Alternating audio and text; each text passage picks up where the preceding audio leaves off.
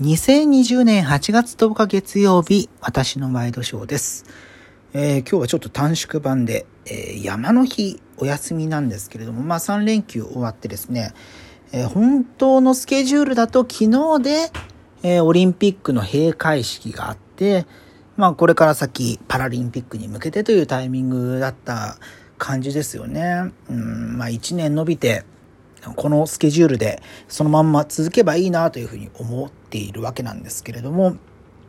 まあコロナの話はね、大変ですよね。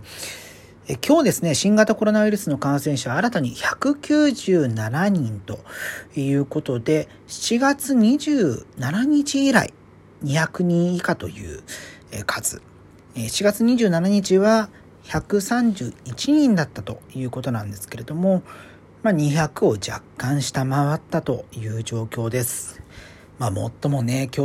日、今日は、まあ、昨日、一昨日含めて、お休みが続いている中での、えー月曜日ということだったので、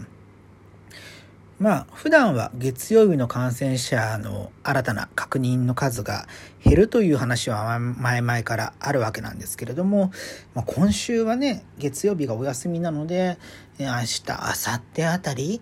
の数字をいろいろと判断基準にしていく感じがいいのかなというような、え気がしています。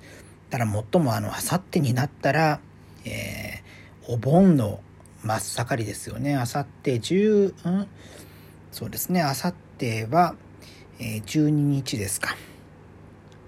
で、まあ12日。で、うん今度の土日には、えー土曜日が終戦記念日になるわけですよね。えーそうしたことを考えると、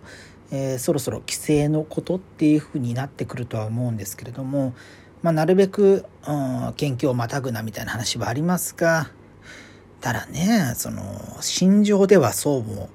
えー言い切れないみたいなところもあると思うので、えーそういうところを各個人が、えーいろいろと判断していかなければならないのかなというふうに思います。ということで、2020年8月10日月曜日、私のワイドショーでした。それではまた明日。